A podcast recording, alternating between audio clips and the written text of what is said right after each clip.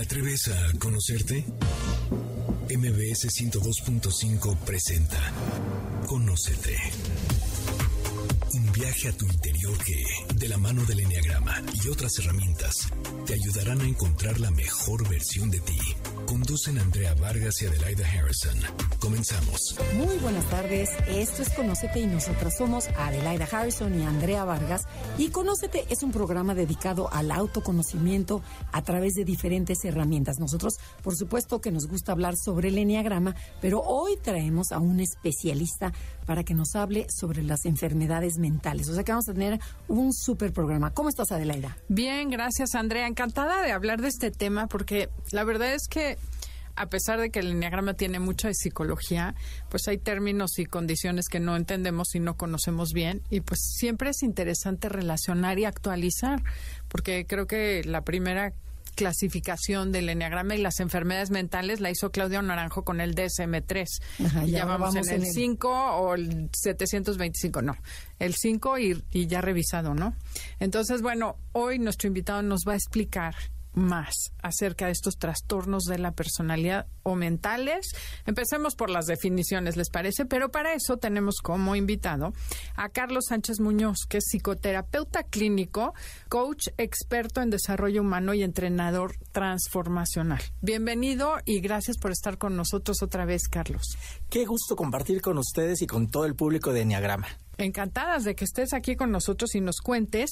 ¿Y qué te parece que te platicamos un poquito de cada personalidad y nos vas diciendo qué trastornos tienen? Pero antes de entrar a eso, comentaron unos términos que ni sé repetir, así es que ahorita dinos qué términos comentaste del trastorno, la diferencia entre eso, el síndrome, un enfermedad ya, cuando se, porque creo que hay varias cosas, o, es lo mismo trastorno de la personalidad con enfermedad mental. Oye, pero yo antes de que nos hable Carlos, quisiera explicarle al público que dentro del enneagrama nosotros hablamos siempre de las personalidades. Y una personalidad puede estar sana, puede estar promedio o puede estar tóxica.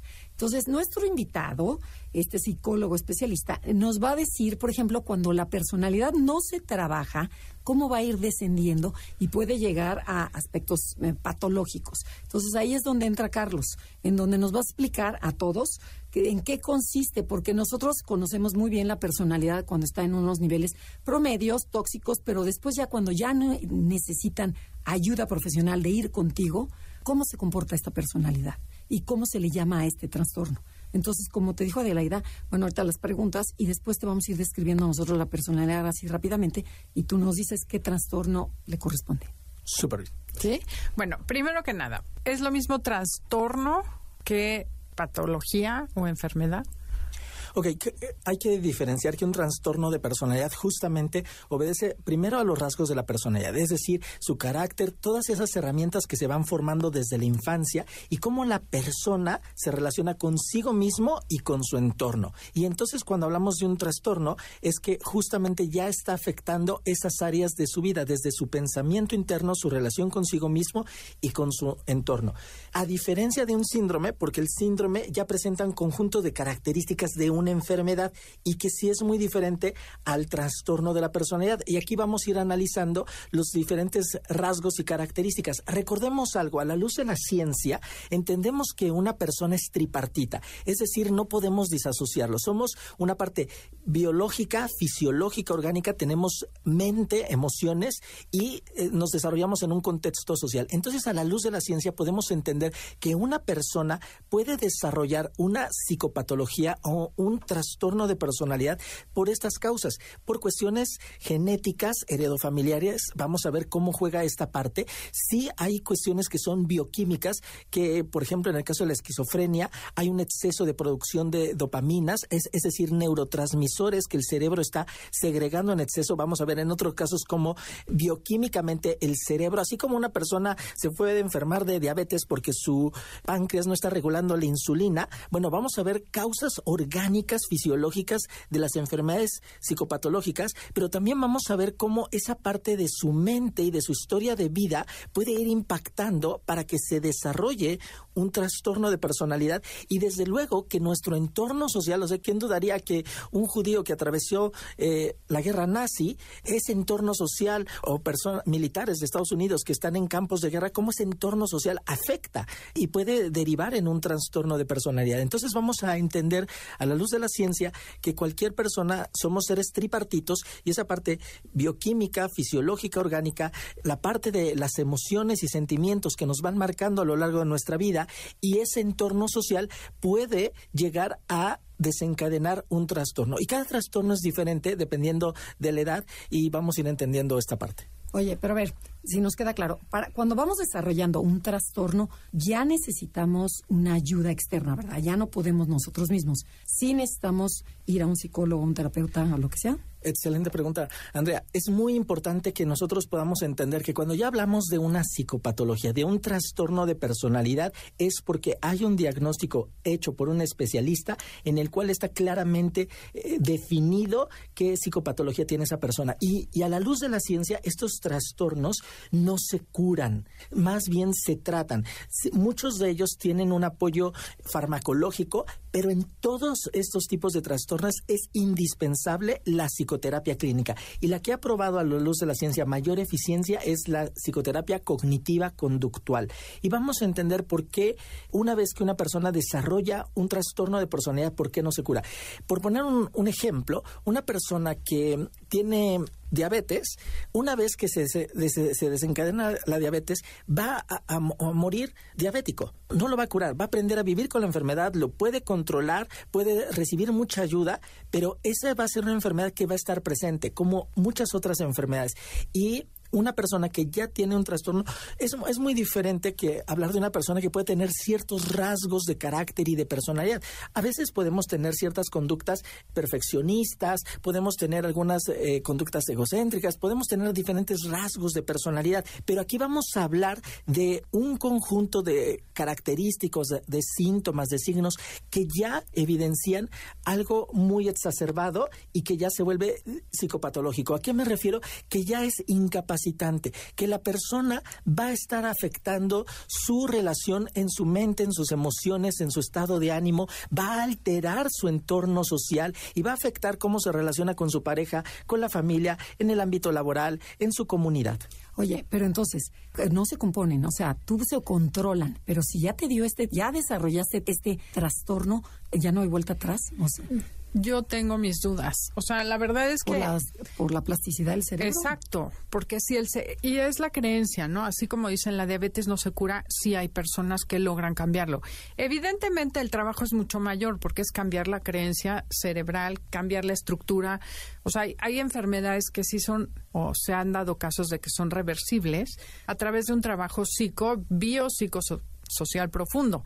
Entonces, mi pregunta es si el cerebro es neuroplástico, ¿por qué digo, entiendo que la ciencia no lo sabe, ¿no podría ser que fueran reversibles en un momento dado con todo el apoyo y a lo mejor es tanto el trabajo que no se puede, pero eso es mi duda. Sí, las ciencias sociales no son como las ciencias exactas. En matemáticas, dos más dos siempre va a ser cuatro, pero cuando nosotros en ciencias sociales como la psicología clínica hablamos, hablamos de generalidades y sí podemos hablar y sabemos de casos excepcionales que son casos de estudio, inclusive he sabido de pacientes que han notado una reversión a una diabetes y son casos realmente de estudio, pero si hablamos de la generalidad del grueso de, la población, lo que nos dice la ciencia, la evidencia científica, eh, las estadísticas, es que, por supuesto que vamos a ver como grados, ¿no? De, diferentes tipos de, enfermedades.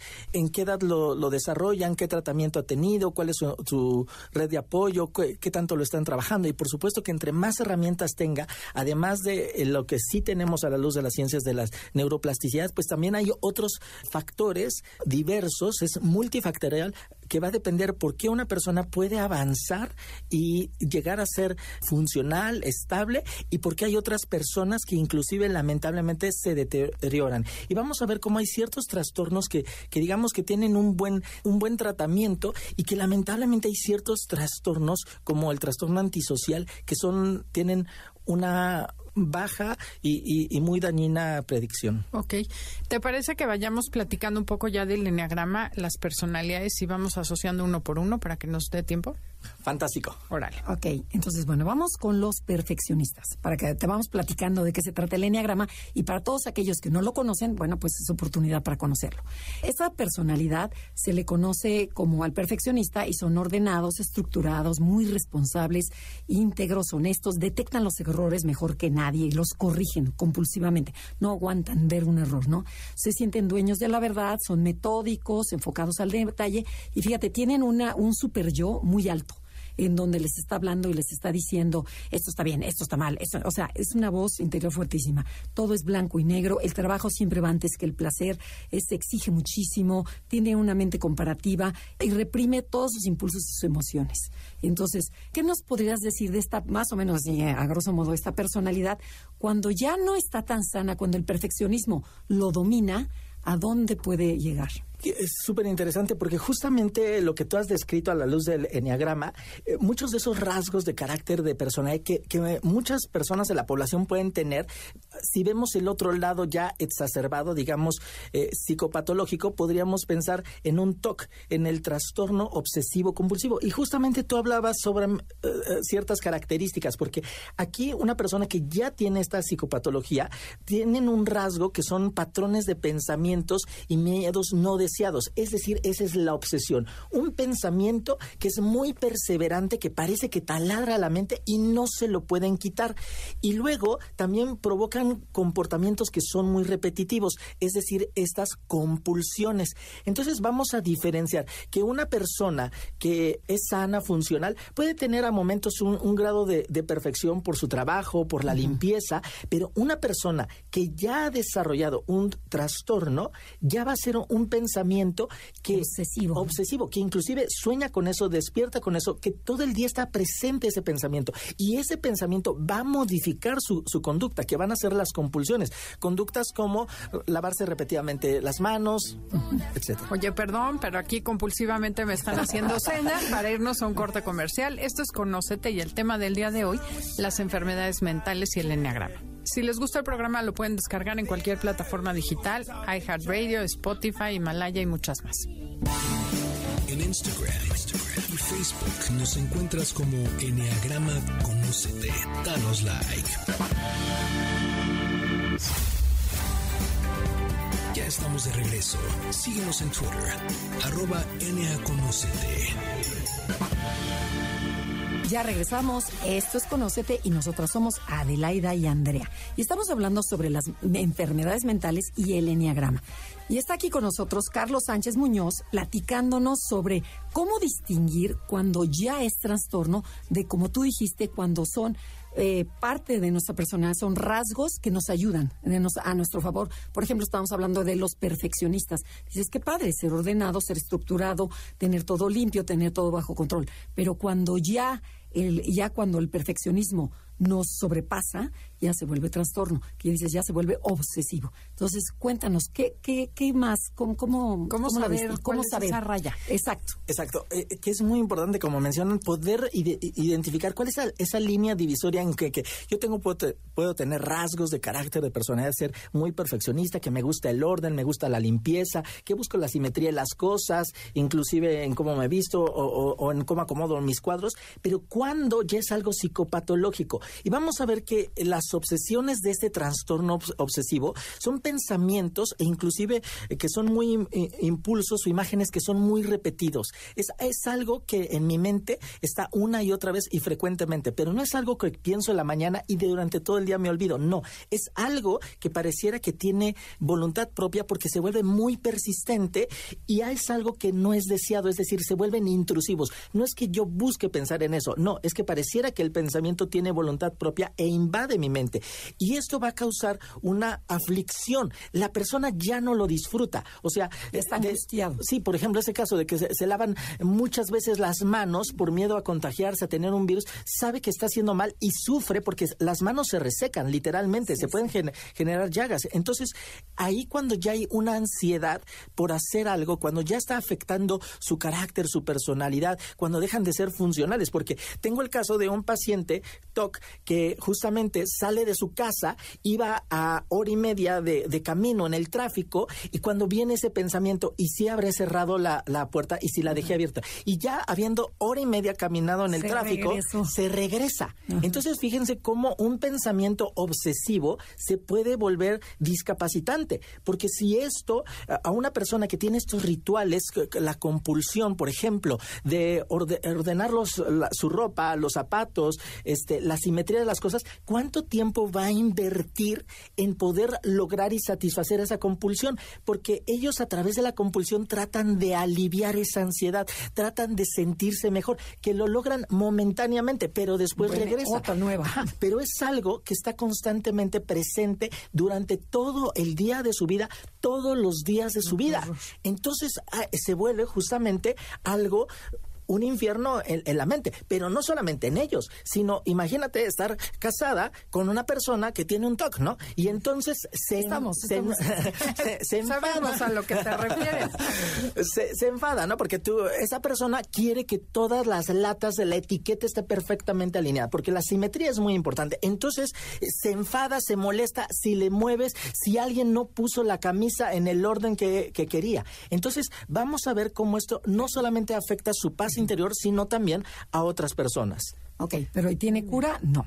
O sea, bueno, Se trata, sí, afortunadamente, claro, se puede, y- bien, y la, la idea es sí, Platicar controlarlo, acerca tema, pero tienes que Ok, controlarlo. y la película, la mejor para definir esto es Mejor Imposible, ¿no? De Michael, de, de Jack Nicholson. Jack Nicholson. Sí, que, que recordemos que muchas películas están muy este- estereotipadas, podemos ver eh, muy, muy exacerbadas, sí nos dan alguna idea, pero para un diagnóstico científico, por favor, vayan con un especialista. si claro, tú sospechas de ti o de alguna familiar, por favor, date la oportunidad de ir con un especialista. Por Va. supuesto, sí. Entonces vamos con la personalidad 2. Bueno, la personalidad 2 la conocemos como el colaborador y son personas generosas, se- serviciales, cariñosas, comprensivas, que les interesa mucho dar a los demás para que después las quieran. Y entonces tienen como esa agenda oculta de siempre ayudo a los demás para que me den, pero les interesa muchísimo, muchísimo que los quieran, que los necesiten, ser deseados, usan mucho diminutivos, son cariñosos, mamita, papito, o sea, como muy apapachones. Pero y ¿qué- bueno, ¿Qué, tal que, le pueden- platiques cómo se comporta cuando, cuando no se van bien? desintegrando empiezan a sentirse con derecho y a cobrar el favor. Se pueden incluso hacer psicosomatizar mucho y es como yo ya te cuidé toda la vida, ahora te toca cuidarme a mí. Inconscientemente lo que hacen es buscar que les retribuyan aquel sacrificio que han hecho a lo largo de toda su vida. Y muchas veces pueden ser muy falsos, melosos y aduladores porque no es real lo que están sintiendo, sino que están haciendo o fingiendo sus emociones para quedar bien con los demás. O mucho drama también, ¿no? También Cuando no consiguen lo que quieren, se vuelven como niños chiquitos, ¿no? Como muy histéricos o muy de ese tipo. Pero, no- ¿qué, qué trastorno te late para...? Fíjate, ¿Te late? eh, eh, ¿Qué me- trastorno crees que sea? Sí, sí, digamos que ya uno, una persona puede tener estos rasgos, pero cuando ya son exacerbados, insisto, cuando ya es disfuncional la persona, cuando ya está afectando sus emociones, su paz interior y también involucra su entorno, entonces ya podemos hablar de una psicopatología como el trastorno histriónico, porque justamente son personas que se caracterizan por ese comportamiento dramático, muy emocional, pero que tiende a ser errático. Es decir, constantemente quieren ser el centro de atención y se enojan, se molestan cuando no lo son y a menudo se involucran en conductas eh, seductoras para atraer a los otros y sobre todo, lo como tú decías, Adelaida, dramatizan sobre ciertas situaciones. Entonces, pero fíjense que lamentablemente este trastorno de personalidad a menudo ocurre con otras condiciones. Por ejemplo, puede mezclarse con el trastorno de depresión mayor, eh, con distimia, con otro, otro, otro tipo de, tra- de trastornos. Pero una persona que tiene el trastorno histriónico va a estar siempre demasiado preocupado por su apariencia física. Eh, vamos a ver que están buscando constantemente la aprobación de los demás, como tú lo mencionabas. Son muy crédulos o fácilmente eh, se, se convencen, actúan de forma muy dramática, como si estuvieran actuando, o sea, lo, lo exageran y usan expresiones exageradas, pero que en realidad carecen de sinceridad y pueden cambiar de humor muy rápidamente. Eh, son extremadamente sensibles a críticas de desaprobación y se aburren fácilmente y a menudo eh, paran las cosas sin terminarlas. Entonces vamos a ver que son personas que, que toman decisiones muy precipitadas, que tienden a ser muy egocéntricos, que muestran, no muestran preocupación por personas ni por sus necesidades y, amenazan inclusive con suicidarse, con hacerse daño a sí mismo. El tema es llamar la atención porque se frustran fácilmente y tienen muchísima dificultad para mantener relaciones. Y, justamente lo que tú mencionabas también me, suena mucho con el trastorno narcisista, porque es diferente, eh, pero, pero va muy, muy de la mano. Eh, es que vamos a ir también con la personalidad Ahorita pero fíjate, esto que acabas de decir, estos, estos tipo 2, o sea, esto, este trastorno que estás diciendo histriónico, son reyes de la manipulación. O sea, y pero la tendencia es que se quedan solos al final del día, porque es tal el drama, el grito, el, manipuleo, que te acabas ahuyentando a, las personas, ¿no? Sí, ahora te, voy a platicar cómo eh, en el consultorio clínico, cómo esas personas vierten sus pensamientos y te voy a platicar desde adentro. ¿Qué tipo de ideas y de pensamientos ellos me dicen en el consultorio? En realidad ellos temen muchísimo estar solos o es ser abandonados por la familia, por los amigos, por la pareja. Y, y son personas que pueden coquetear en momentos inapropiados inclusive en compañeros de trabajo, en situaciones de fiestas, o sea, esa parte seductora, pero que es irracional, o sea, sabes, y, saben que también hacen, hacen exhibiciones públicas de tristeza o de felicidad, pero que parecen forzadas, falsas, es decir, lo dramatizan, lo exageran y se ponen muy celosos fácilmente y se preocupan demasiado por su apariencia cuando van inclusive a eventos casuales, no, oye, pero pues nada más vas al súper, vas al otro, no, no, no, es que tiene que llamar la atención. O sea, se tiene que notar que ya llegó Andrea. no, no, llegó acá. Calma, calma, nos picara un poco ese síndrome. Sí, no, o sea, ¿cuál, sería la forma de pensar de, una persona así? El, querer llamar la atención. Pero ese creo que va más pegado con el siguiente. junto tenemos Junto con pegado, exacto, está la pegadita a esta personalidad histriónica está la personalidad 3, que se le conoce como el ejecutor.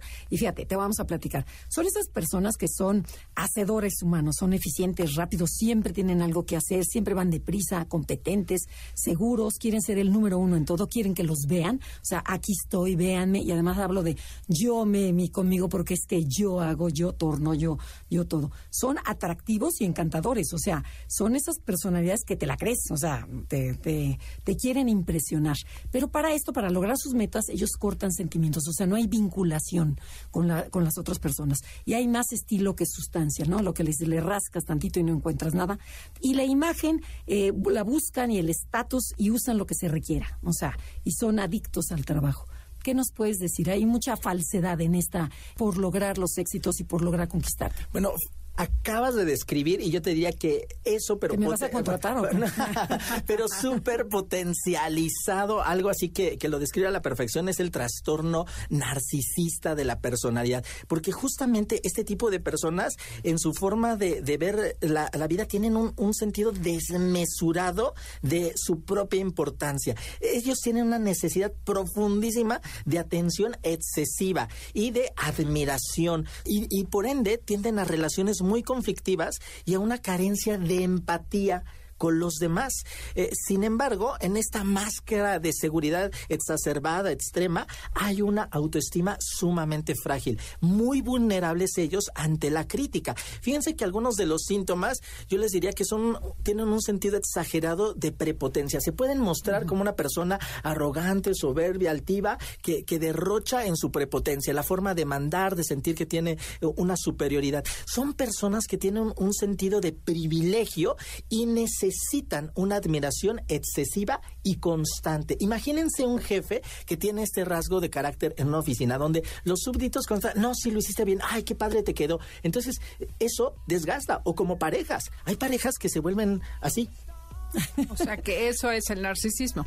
Pero como verán, lo que se va como agua es el tiempo. Tenemos que ir a un corte comercial. Estamos en Conócete y el tema del día de hoy, las enfermedades mentales y el enneagrama. Comuníquense con nosotros en redes, Instagram, Facebook, Enneagrama Conócete. Mándenos un correo a info arroba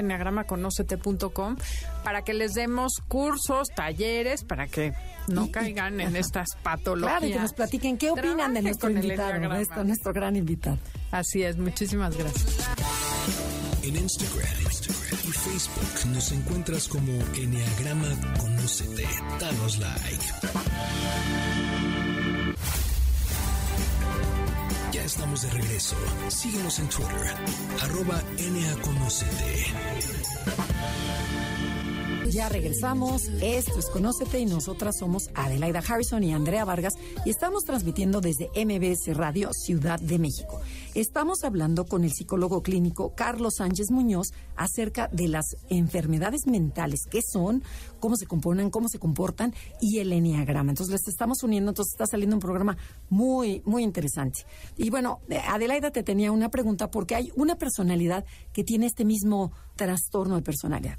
Así es, la personalidad 7 que conocemos como el optimista o el animador son personas que siempre están buscando lo divertido, el gozo de la vida cuando están sanos e integrados, disfrutan con mesura, son encantadores, pero cuando se van el promedio es muy soñador, planean más de lo que pueden hacer, son muy agradables y divertidos, pero se aburren y se distraen fácilmente porque siempre están buscando experiencias nuevas y estimulantes aman la libertad, no soportan que los controlen, quieren abarcar y probar de todo y eso hace que sean poco constantes y terminen pocas cosas, pero cuando se sigan eh, deshidratando, desintegrando y ya están en la parte tóxica de la personalidad, van a ser personas muy hedonistas que se idolatran a sí mismos, muy egoístas porque solo van a ver cómo ellos la pueden pasar bien, cómo ellos van a recibir ese estímulo constante, optimismo. Es como necesitan, su gula es el problema, que necesitan tener estímulos constantemente positivos. Son, eh, pueden ser oportunistas, impulsivos, agresivos y muy infantiles. No hay límite para nada, tienen tendencias adictivas y que además pueden dejar de ver al otro, ¿no? Como niños enojados. Esto no es lo que yo quería. Sí, fíjate que eh, has descrito muchos rasgos de carácter que justamente siguen empatando con este trastorno narcisista, porque justamente ah, hablas de esta espera de la de reconocimiento, de la superioridad. E inclusive vamos a ver que estas personas, como tú le decías, que están muy preocupadas por fantasías acerca del éxito, el poder, la brillantez, la belleza, la, la pareja perfecta. Entonces son muy inmaduros en su pensamiento porque no lo ponen en su justa dimensión. Son eh, expectativas idealistas o, irrealistas totalmente. Entonces, ello, eh, eh, el tema del trastorno narcisista es que creen sobre sí mismos que son superiores a los demás y que solamente ellos pueden inclusive vincularse con personas especiales igual que ellos. Entonces, eh, ¿qué van a hacer estas personas? En una conversación las tienden a, a monopolizar y lo que hacen es despreciar o mirar con desdén a personas que ellos perciben como inferiores. Ellos esperan, por ende, favores especiales, eh, piensan que, que una conformidad incuestionable sobre sus expectativas. O sea, todo mundo tiene que satisfacerlas. Si está eh, en un restaurante, si está en la línea de una aerolínea, donde sea, lo que ellos pidan tiene que es muy exagerado, muy desbordado. Ellos se sienten que lo, lo, lo merecen. Entonces, ¿qué van a hacer? Sacar ventaja. Van a ser personas que siempre logran cosas a través de los demás, pero de forma muy ventajosa. Y ellos tienden a tener una incapacidad o una falta de voluntad para reconocer las necesidades y los sentimientos de los demás. Se vuelven pues sumamente egoístas y envician. empáticos, Sí, exactamente, Andrea. Muy, muy, no empáticos. porque primero están ellos, después ellos y al último ellos. Entonces, de esa forma se vuelven muy arrogantes, altaneros y dan una impresión de ser muy engreídos y jactanciosos y muy pretenciosos. Perfecto. Pero vamos con la personalidad 4 porque, no, bueno, o sea, te quisiéramos exprimir para que nos toques todas las personalidades. Bueno, esta personalidad 4 se le conoce como el creativo. Son esas personas hipersensibles, quieren ser diferentes, son muy auténticos, le huyen a todo lo convencional, son hipersensibles, detectan cómo te sientes. O sea, son casi muchos artistas tienen esta personalidad. Son románticos, intensos, temperamentales. Puedo pasar las cuatro estaciones, por ejemplo, estar de buenas, pero después llorar y después de llorar la carcajada y de la carcajada pasamos a la alegría o a, la tristeza. O sea, cambios de humor muy drásticos, ¿no? Eh, son muy fantasiosos, les cuesta, viven más o en el pasado o casi siempre más en el pasado que en el futuro. Son intuitivos, sensibles, profundos, dramáticos, o sea, de veras drama queens. A veces pueden ser refinados excéntricos de que nadie me merece y, tiende mucho a la depresión.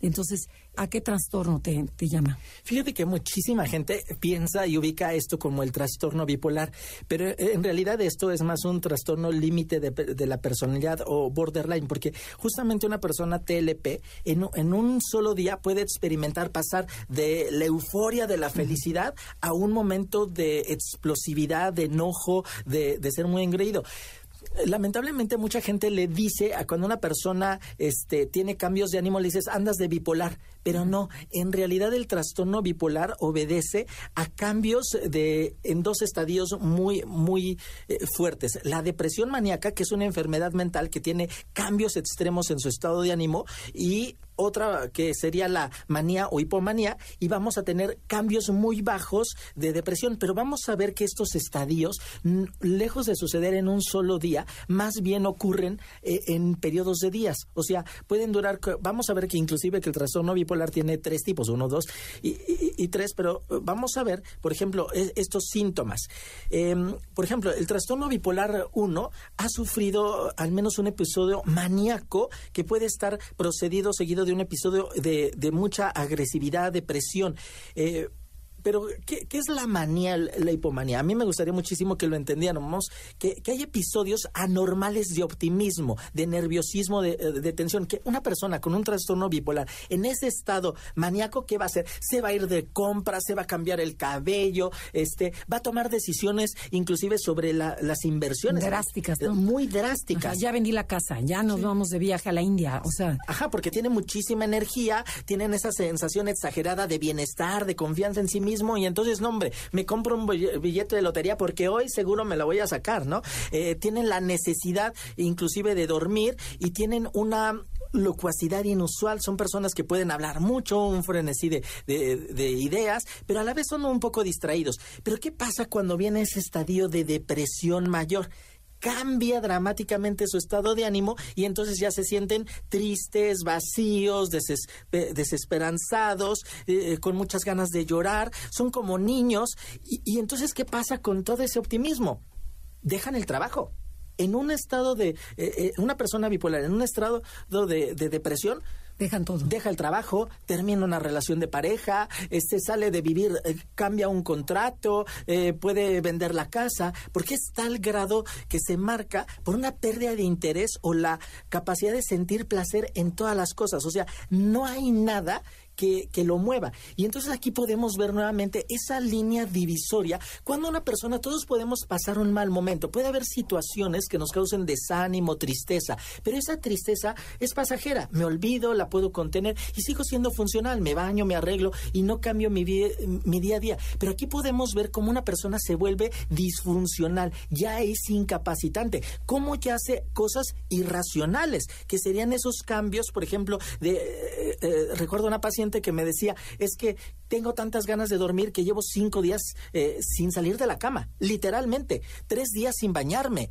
o, sea, se abandonan a sí mismos. Imagínense eh, lo que viven los, eh, los hijos, lo que puede sufrir la pareja, y qué pasaría en el ámbito laboral. Por eso estos rasgos de que son trastornos, porque ya son incapacitantes. Se incapacitan para la vida. Porque cambian ya su, su conducta y obviamente su, su, estado de ánimo y su entorno eh, negativamente. Pero entonces, lo que tú dices es que esta personalidad no es, no es la bipolar, sino más bien es el trastorno límite. El... el TLP, el trastorno límite de la personalidad, que hay, que lo que dicen ¿no? Bueno, tienes las cuatro estaciones en un día. Bueno, aquí vemos que el TLP sí son cambios más eh, dramáticos, pero en un solo día. No son este eh, por estadios, ¿no? Son momentos. E, exacto, porque a diferencia del bipolar duran semanas y vamos a ver que a lo largo del año son ciclos pero que duran varios días, son periodos. Y, y, ya profundizaríamos que ahí se pueden diferenciar cada uno de estos tipos en sus síntomas y cómo los actúan.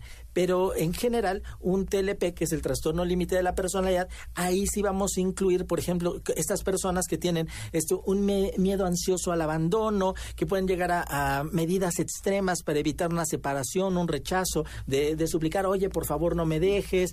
Tienen eh, patrones muy relacionados con explosividad. En su mente es blanco o negro, todo o nada. No hay puntos intermedios. Ellos viven justamente en el extremo. Ajá. O te doy toda mi confianza y te amo y eres mi super amigo, o te odio y eres mi enemigo. O sea, no hay puntos intermedios. E, e, ese es eh, el TLP. Ok, tenemos que pasar a la siguiente. Perdón, está súper interesante. Hay que hacer más programas contigo. Bueno, en la personalidad 5, que es la que conocemos como el observador o el científico, son personas todo lo contrario de la emocionalidad, se van al terreno mental, son objetivos, analíticos, muy observadores, les apasiona el conocimiento, el silencio, pensar, obviamente se meten a investigar y desarmar las cosas así para entender el todo y, y, las partes, tienden a mantener una distancia emocional con el resto de las personas. Obviamente les cuesta mucho el trabajo, la relación casual con las demás personas y la vida social. Y cuando se desintegran y se vuelven tóxicos, pueden ser muy negativos, codiciosos, avaros, intelectualmente muy arrogantes, porque odian a la gente tonta.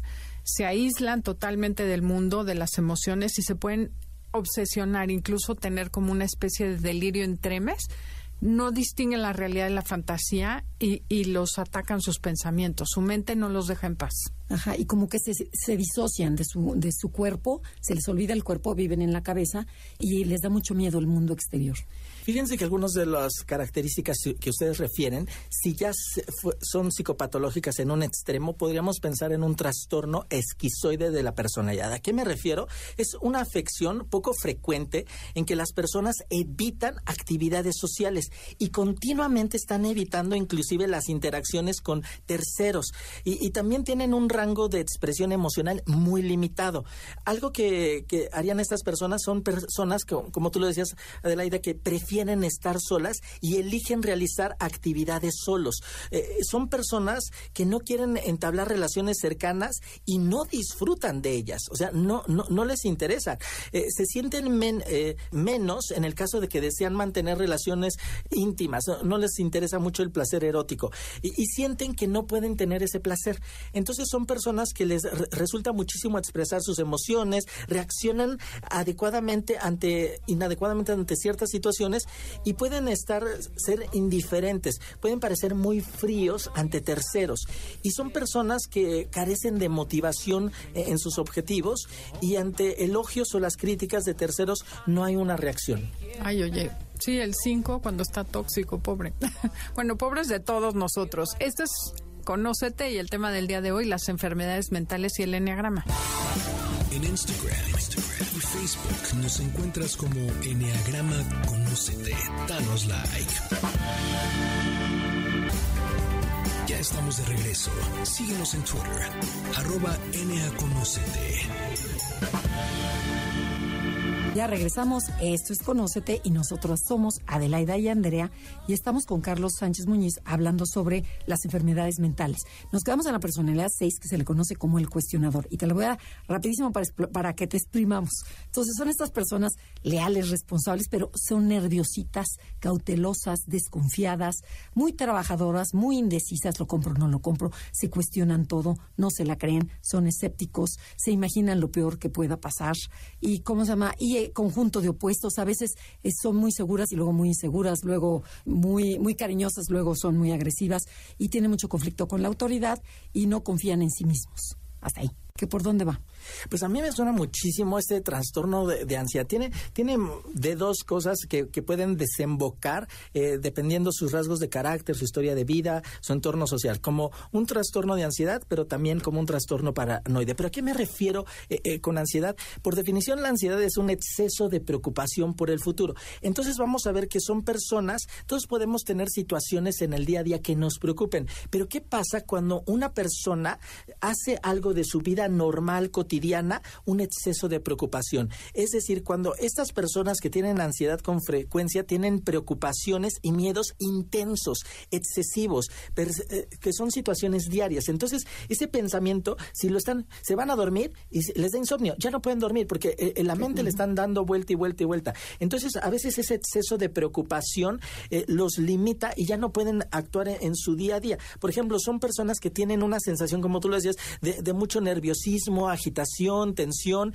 hay un, esa sensación de peligro inminente, de pánico, un pensamiento catastrófico, negativo de algo les va a pasar e inclusive eh, lo psicosomatizan. Todo lo que emocionalmente no resolvemos, el cuerpo lo actúa. ¿Cómo lo psicosomatizan? por arritmias, eh, un ritmo cardíaco aumentado, su respiración entonces se vuelve más acelerada, estamos hablando de una hiperventilación, e inclusive puede generar una sudoración, temblores, una sensación de debilidad o de cansancio, porque imagínense estar eh, eh, físicamente teniendo su cuerpo está al máximo generando este, este pánico, pues hay un cansancio y, entonces también son problemas, tienen para concentrarse, son personas que les se dificulta conciliar el sueño. ¿Y qué pasa?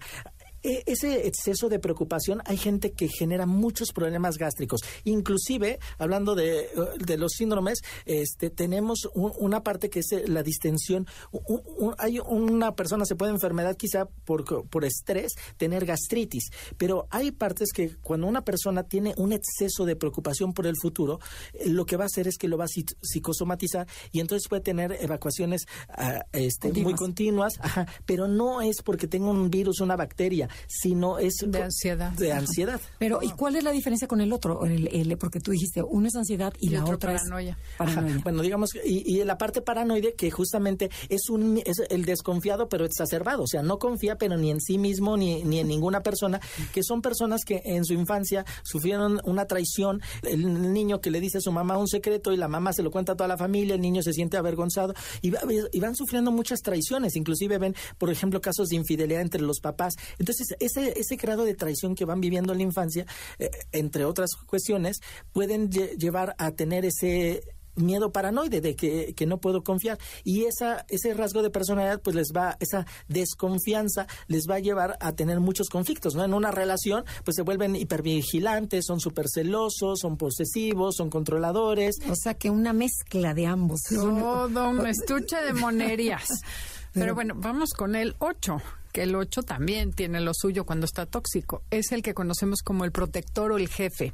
Son personas dominantes, directas, asertivas, son muy generosas y protectoras, pero cuando se van desintegrando o cuando ya se desintegran y se vuelven tóxicas, van a ser extremadamente agresivos, prepotentes, pueden ser sádicos, mentirosos, manipuladores, con tal de salirse con la suya, pueden castigar al otro cuando no cumple con sus reglas por posesivos y controladores y bueno, pueden salir violentamente agredir y destruir todo a su paso cuando están muy tóxicos. Son muy rebeldes, ¿no? Intimidan, te dominan, o sea, te dan miedo este tipo de personas. Sí, y aquí ya estamos hablando de un caso que, que sería lo, la, la, parte de degradación, lo más triste de una persona. Y yo les diría, todos estos rasgos potencializados eh, de forma negativa habla de un trastorno antisocial de la personalidad. Es decir, una persona que a veces ha sido, vamos a diferenciar que es el psicópata y el sociópata, pero es una persona que justamente le tiene tiene una falta, no puede discernir entre el bien y el mal y por lo tanto ignora los derechos y los sentimientos de, las, de los demás. Son personas que tienden muchísimo a hostigar, a manipular, a tratar con mucha crueldad e indiferencia a los demás y no sienten remordimiento, no tienen culpa por lo que hacen. O sea, su, su conciencia está tan dañada que, que son personas que pueden ser muy violentos, actuar de forma muy impulsiva y por eso pueden involucrarse en drogas, en alcohol, en, en actos delictivos. Y, entonces podemos hablar algunos de los, de los síntomas. Aquí yo les diría que, estos manifiestan síntomas desde, eh, el, desde niños, que son transgresores de la ley, este, que son, tienen una... Buleadores, ¿no? Sí, que son buleadores, justamente son muy crueles. Por ejemplo, desde niños pueden maltratar animales, son, son personas que sabemos que en su infancia pudieron haber sufrido violencia verbal, violencia emocional, violencia física, violencia eh, sexual. Eh, y, son personas que podemos diferenciarlos, el antisocial y el psicópata. Bueno, el antisocial en dos, el sociópata y el, y el, el psicópata. El sociópata, como su nombre lo dice, es el, fruto del entorno social. Por ejemplo, padres delincuentes, una madre prostituta, este, un padre alcohólico y, y, el psicópata sabemos que nacen, ya tienen un chip que son muy inteligentes y puede ser el típico delincuente de cuello blanco, que puede llegar a ser este dueño de una empresa, estar en una parte política, pero que va a actuar sin, sin sin ningún este ver el mal, sí, ¿no? Este comprar eh, vacunas y nada más estar inyectando agua, este eh, cosas que tienen tiene mujeres encerradas en su casa y, y, es un banquero, ¿no? O sea, por ejemplo. Ajá. Y entonces son personas que tienen mentiras y engaños muy persistentes, son totalmente insensibles, se vuelven cínicos y respetuosos con los demás, eh, usan el encanto, el ingenio para manipular a otros en beneficio de su placer personal. Hay una arrogancia, un sentido de superioridad extremadamente persuasivos y tienen constantemente pues problemas con la ley, incluidas conductas muy delictivas. Eh, violentan repetidamente los derechos a través de la intimidación, de la deshonestidad y son personas altamente impulsivas que no que no planifican este lo que van a hacer hay personas, bueno, ese sería más el, sociópata porque el psicópata que vamos a ver asesinos seriales, por ejemplo, en un caso extremo, donde son tan hábiles que, que van, son muy cuidadosos de los detalles.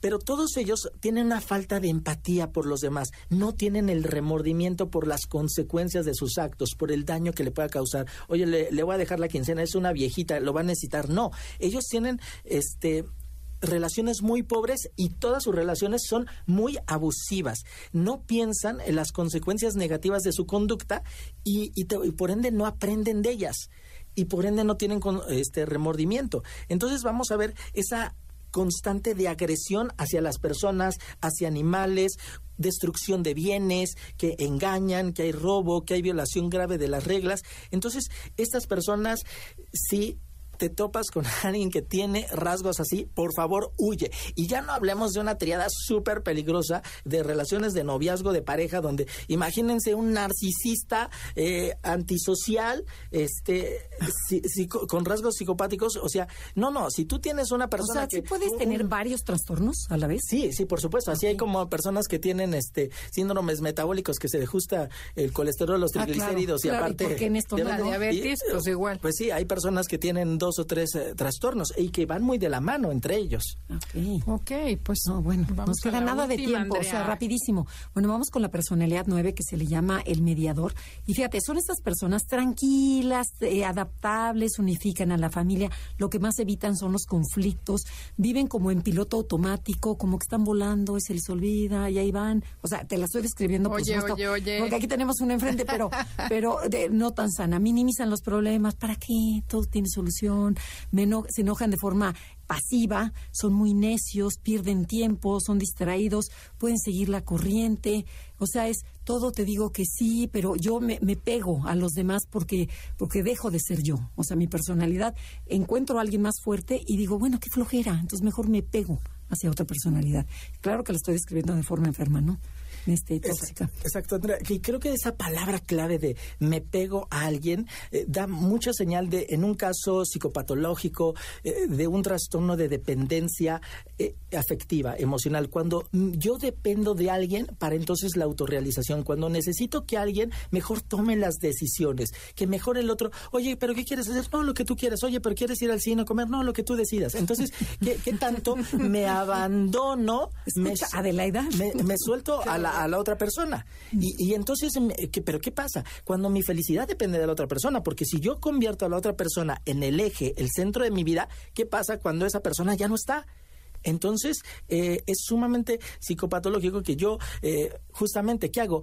para mantener esa relación, minimizo los problemas, los evado, lo justifico. Ajá, e, e, e, exactamente, porque eh, justamente para mantener ese, en ese autoengaño, no, pues es que él es así, no, pues es que, este, pobrecito, la infancia que tuvo, ¿no? Lo, voy justificando, voy minimizando sus errores y voy evadiendo esas cosas que son señales, oye, pero te está haciendo infiel, oye, pero está abusando de ti, oye, pero es que te está controlando tus finanzas. No, no, no, es que este yo lo amo y lo justifico, no, por la familia, por porque este tantos años que llevamos juntos y entonces ¿Qué pasa esa dependencia afectiva? Como yo no me siento suficiente y, me siento vulnerable, necesito que alguien más, eso que yo no soy capaz de lograr a través de mí mismo, vivo una autorrealización maquillada, fantasiosa y realista a través de otra persona. Vivo a través del otro. Entonces, ¿qué hago a la otra persona? La idealizo, la pongo en un pedestal y entonces no es que es súper guau, es que qué bárbaro, qué elocuencia, no, es que qué inteligencia, no, qué logro tuvo, ¿no?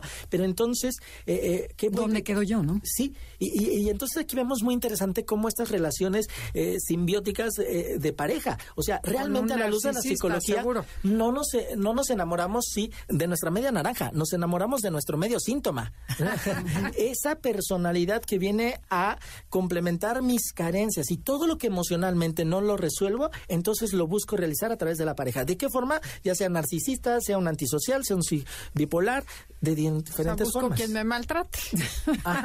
y soy feliz, ¿no? Mátame, pero no me dejes. No, tan contentas, tan contentas como picadas y que estás invitadísimo a otro programa porque nos los echamos rapidísimo. se nos acabó el tiempo, pero mil gracias por haber estado el día de hoy aquí con nosotros y gracias a todos ustedes por escucharnos. Esperamos que les quede más claro. un poquito más claro. que Hay que escucharlo varias veces este programa para poder captar todo. Los síntomas, es impresionante la coincidencia que hay y yo me voy con el o estamos todos locos o todos somos, ¿no? Como que la patología es difícil distinguirla, salvo que la funcionalidad es lo que hay que tomar en cuenta.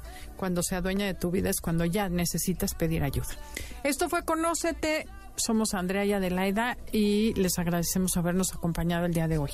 Gracias, Carlos, por tu presencia. Gracias a todo el equipo de producción, Felipe, Yanín, Beto, porque sin ustedes no sería posible este programa. Hasta la próxima. Te esperamos en la siguiente emisión para seguir en el camino del autoconocimiento. Conócete, MBS 102.5.